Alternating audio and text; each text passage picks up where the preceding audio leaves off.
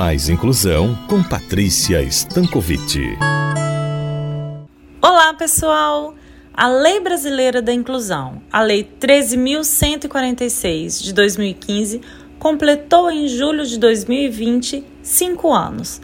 Em vigor desde 2016 e aprovada a partir de um texto que se originou no Senado, a Lei Brasileira da Inclusão, a LBI, alinhou o Brasil às diretrizes da Convenção dos Direitos das Pessoas com Deficiência da ONU, ratificada em 2006.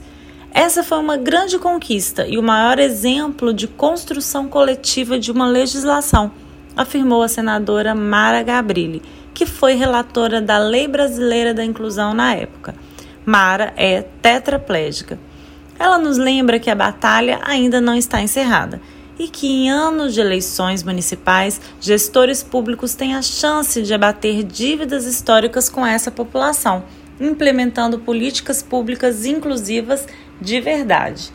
Para Mara, o momento atual do planeta torna ainda mais urgente a concretização dos direitos das pessoas com deficiência, nos lembrando que a pandemia trouxe à tona a extrema desigualdade sofrida por esse segmento, que ainda é o último a ser lembrado em todos os momentos, inclusive nos de calamidade.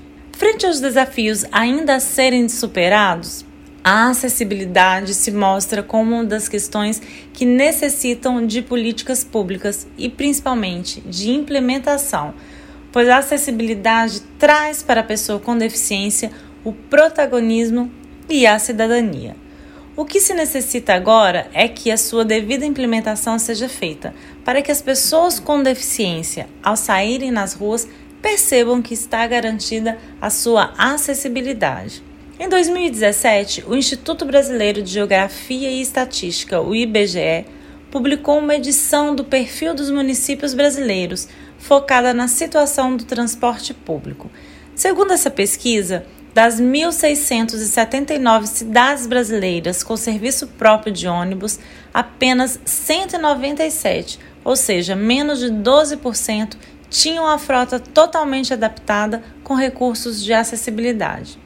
A maior parte dos municípios, 820, ou seja, 49%, dispunham de veículos apenas parcialmente adaptados. Já na segunda edição do Perfil dos Municípios Brasileiros, onde foi investigada a situação dos serviços de proteção social para os cidadãos com deficiência, que têm instrumentos exigidos pela legislação, dos sete tipos de serviços de proteção social básica investigados pela pesquisa, a modalidade voltada para pessoas com deficiência é a menos presente nas cidades brasileiras, existindo apenas em 55,5% dos municípios. Bem, segundo esses dados, percebemos que temos ainda grandes barreiras a enfrentar, mas também constatamos que a Lei Brasileira da Inclusão é um grande instrumento para embasar as políticas públicas para pessoas com deficiência.